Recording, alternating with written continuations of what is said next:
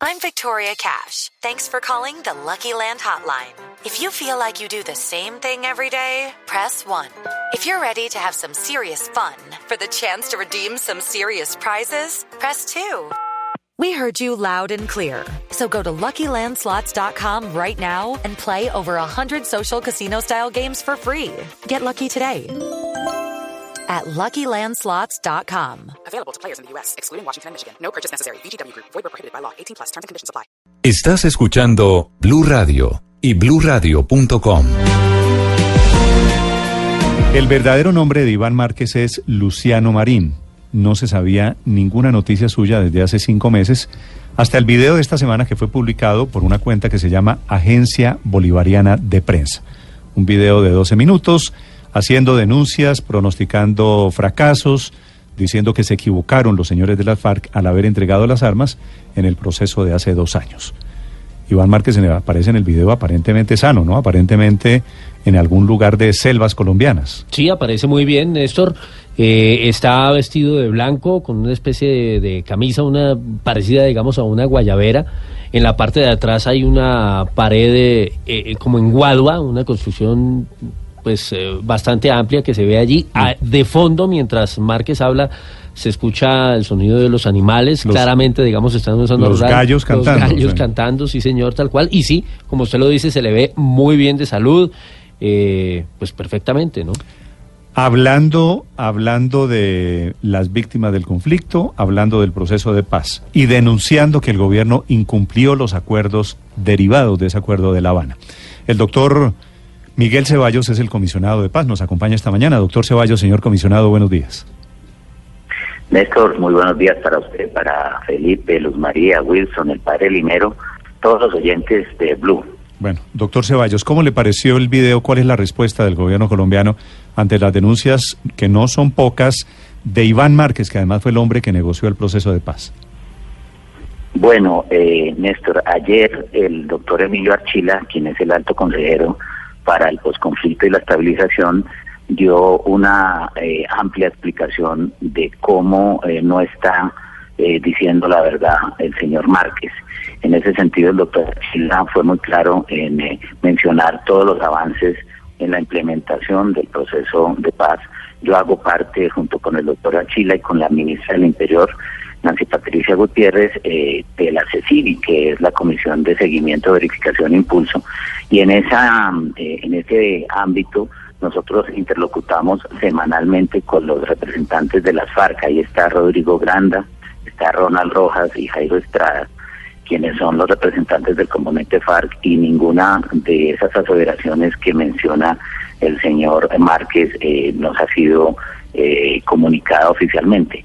Yo en ese sentido quisiera insistir en lo que siempre insisto, en, saber si el señor Márquez eh, está hablando como vocero del partido político FARC o simplemente desde la clandestinidad está haciendo unos señalamientos que son primero imprecisos y segundo injustos, porque el propio informe de las Naciones Unidas sobre la verificación de la implementación eh, de los acuerdos es favorable al gobierno.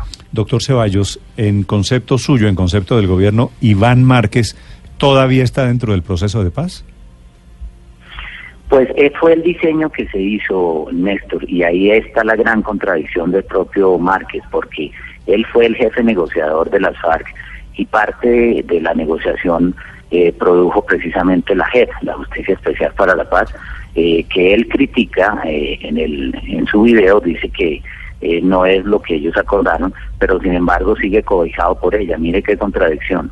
Se beneficia de la JEP, pero de alguna manera la critica desde la clandestinidad. Yo creo que eso no es eh, correcto, creo que manda un mensaje equivocado eh, al país eh, y, a quienes estamos apostando por la implementación de los acuerdos, porque por un lado se beneficia de la JEP, pero por otro lado no quiere comparecer físicamente a ella. Pero doctor Ceballos, no me contestó, Iván Márquez está aún, está cobijado por los efectos del proceso de paz. Pues lo quiero decir y lo, y lo, digo con preocupación, desafortunadamente sí, Néstor, porque ese fue el diseño que él mismo hizo.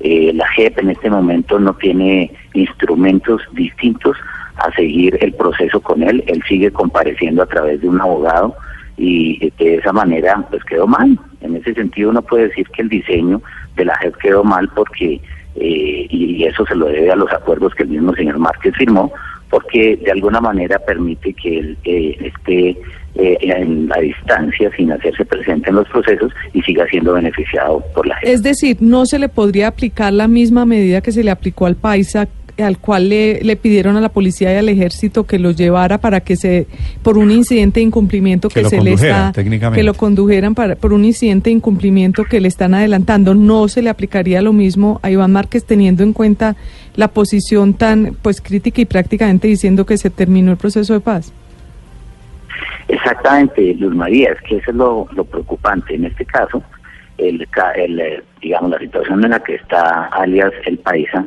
él no compareció y no y no mandó, digamos, una explicación por la cual no ha comparecido a la JEP.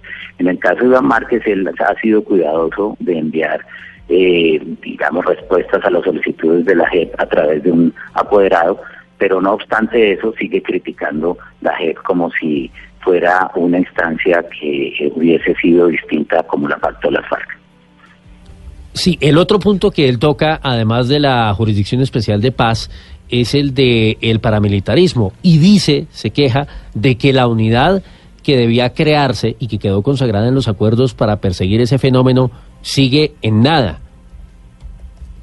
Wilson, esa es otra falsedad y eso sí lo digo con toda claridad. Eh, la Fiscalía General de la Nación tiene una unidad de persecución para aquellos grupos eh, que se mencionan en el acuerdo relacionados con el paramilitarismo, así dice el acuerdo, y está dirigida por la fiscal Marta Mancera, con la cual yo tengo contacto permanente eh, semana a semana. Esa unidad, entre otras cosas, y aprovecho este esa pregunta, ha, han esclarecido más del 65% de los crímenes que se han cometido por eh, contra miembros de la guerrilla FARC. Han sido cerca de 90 eh, crímenes contra ellos y ya han sido esclarecidos eh, más del 50% de esos crímenes y precisamente se le debe a esa unidad el esclarecimiento. Doctor Ceballos, de acuerdo con el video y la información que ustedes tienen de las autoridades, Iván Márquez está en Colombia o está fuera de Colombia?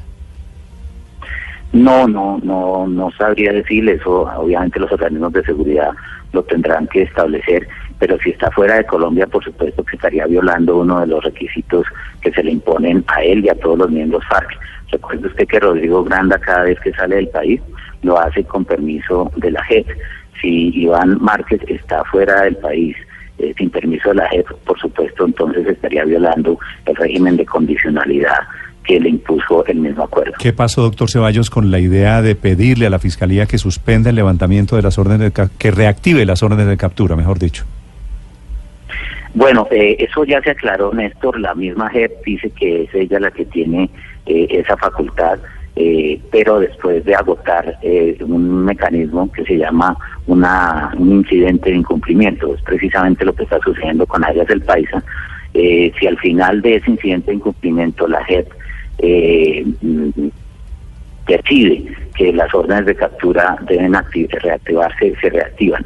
Y eh, eh, contestando también su pregunta, la reforma, o más bien la aprobación de la ley estatutaria que reglamenta el funcionamiento de la JEP, eh, le quita eh, al gobierno nacional la facultad que tenía eh, de, de reactivar esas órdenes de captura. Esa ley estatutaria que pronto será sancionada eh, a través de la sentencia de la Corte Constitucional le quita unas facultades al gobierno, entre ellas esa posibilidad. Sí.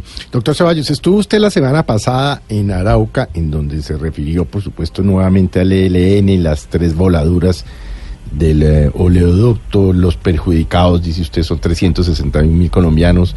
En fin, y obviamente, pues usted se ha ratificado en el hecho, o el gobierno se ha ratificado a través suyo en el hecho de que en tanto continúen con los atentados o tengan secuestrados, no habrá negociaciones. El ELN el viernes le dice a usted textualmente en un comunicado que usted seguramente recibió, le, le sugerimos al alto comisionado de paz actuar como tal y no como consejero de guerra. ¿Qué va a pasar con el ELN? Felipe, eh, mire, yo estuve dos días largos en Arauca hablando con todos los representantes de la, de la sociedad civil, las juntas de acción comunal, estuve con seis alcaldes de la Arauca y también con el gobernador y los empresarios. Y lo que uno se da cuenta es que la gente, por supuesto, que rechaza el accionar del ELN en esa zona. Eh, el comunicado que fue destemplado al final de la tarde del viernes, eh, pues menciona que yo debería comportarme no como un asesor de, guerra, dice el ELN, y a continuación eh, comete un par de imprecisiones. Dice que ellos eh, quisieran eh, iniciar el, quinto, el sexto ciclo y el sexto ciclo ya se cumplió. Yo creo que quien escribió el comunicado estaba un poco irritado porque fue impreciso hasta en la fecha del 3 de agosto de finalización del ciclo. Eso demuestra un poco de desesperación del ELN porque pues obviamente ya la sociedad civil eh, está entendiendo que sentarse en una mesa en el contexto de la implementación de un acuerdo que ya está en marcha con un grupo que sigue secuestrando, que sigue reclutando niños y que sigue volando la infraestructura eh, petrolera del país, que a propósito Felipe quiero insistir en lo que yo siempre he insistido. Eh, el oleoducto Cañolimón Coveñas es propiedad de Ecopetrol y Ecopetrol es propiedad de 341 mil accionistas colombianos que de ninguna manera son ni multinacionales ni gente rica, es gente del común y de cinco fondos de pensiones de los cuales dependen muchos de los adultos mayores de Colombia. Entonces, estas solicitudes y estas líneas rojas que se han establecido con el presidente son líneas rojas que obedecen a la coyuntura que vive Colombia. Colombia está implementando un acuerdo eh, de paz y en ese acuerdo de paz no cabe que otro grupo eh, viole el principio sagrado de la justicia transicional, que es la no repetición. Si nosotros nos sentáramos con el ELN permitiendo que ellos secuestraran, que siguieran reclutando niños, que siguieran volando la infraestructura, estaríamos violando ese principio sagrado de la no repetición porque estaríamos aceptando que esas conductas siguen siendo válidas en Colombia. Entonces yo creo que el ELN está en mora de tomar una decisión ética y política para poder avanzar en unos diálogos. Es el comisionado de paz Miguel Ceballos, 7:48 minutos. Señor comisionado, le hago una pregunta final sobre un tema diferente. Y es una información que publica ayer en la edición del domingo el periódico El Espectador, que habla de una pelea entre su oficina y la imprenta nacional, porque usted supuestamente no quiere pagar un libro que mandó imprimir la oficina del comisionado de paz eh, en la época de Sergio Jaramillo y que usted no quiere imprimirlo y que la imprenta nacional está a punto de mandarlo. Eh, ¿Eso es cierto?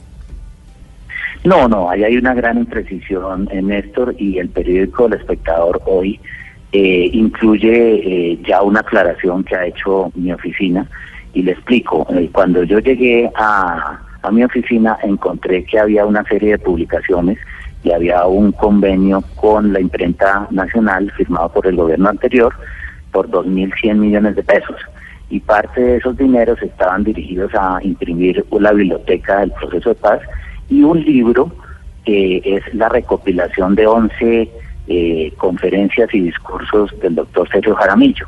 Yo pregunté quién había aprobado esa solicitud, me dijeron que una funcionaria el 6 de agosto a las 6 de la tarde, eh, antes de que tomara posesión el presidente Duque, había pedido la publicación de un, de un libro eh, sin ninguna justificación. Entonces nosotros iniciamos una, una um, investigación de control interno en la Presidencia de la República para saber quién había solicitado esa impresión. Esa eh, investigación está en curso. Pero es un libro, quiere decir doctor cosas. Ceballos, ¿es un libro con qué contenido? ¿Qué tiene el libro?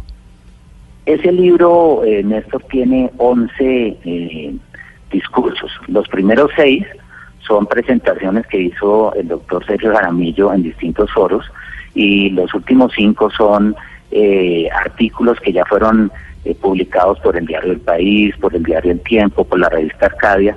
Entonces, frente a los señalamientos posibles de, de censura, sucede algo bien curioso y absurdo. Usted no puede censurar lo que ya fue publicado y además está publicado en el internet. Entonces nosotros sí no entendemos por qué era necesario gastar la plata de los colombianos para imprimir un libro que repite discursos que ya habían sido públicos. En ese sentido la investigación ¿Quién es, continúa. y quién es la ninguna manera- funcionaria? ¿Quién es la funcionaria que ordenó la impresión del libro?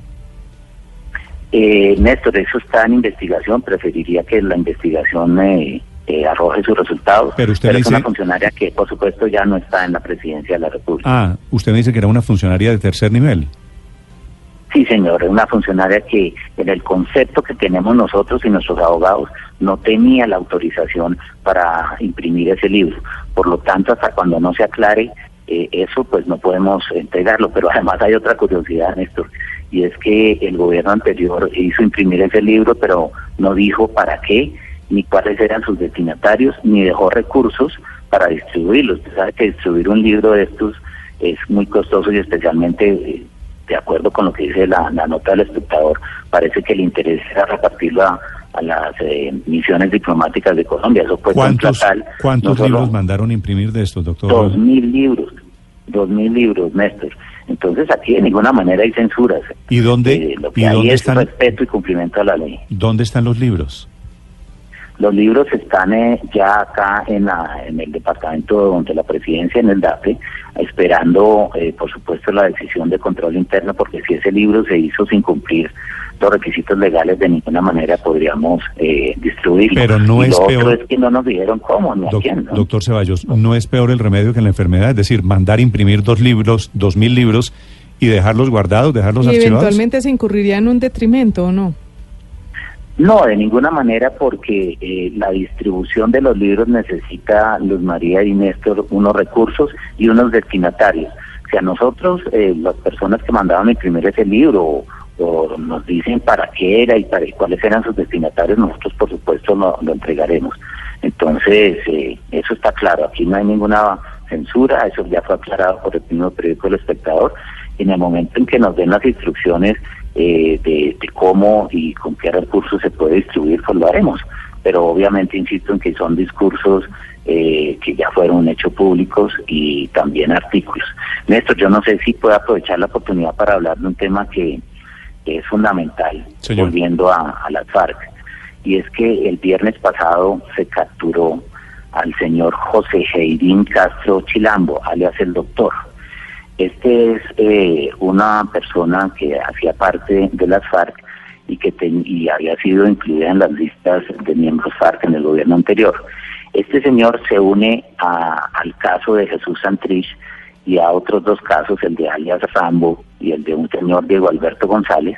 Los cuatro eh, están pedidos en extradición eh, a los Estados Unidos por la Corte del Distrito Sur de la Florida, es decir, están en el mismo caso, en la misma eventualidad del señor Santrich, a manos de la JEP para que esa instancia decida si estos delitos que se le indilgan desde Estados Unidos fueron cometidos después de la firma de los acuerdos. Es decir, estamos hablando ya de cuatro personas que están en la misma eh, situación jurídica de Jesús Santrich. Sí. Doctor Ceballos, gracias por acompañarnos esta mañana. Feliz día. A ustedes, muchas gracias. Gracias. Es el comisionado de paz, Miguel Ceballos. Seis minutos para las ocho de la mañana.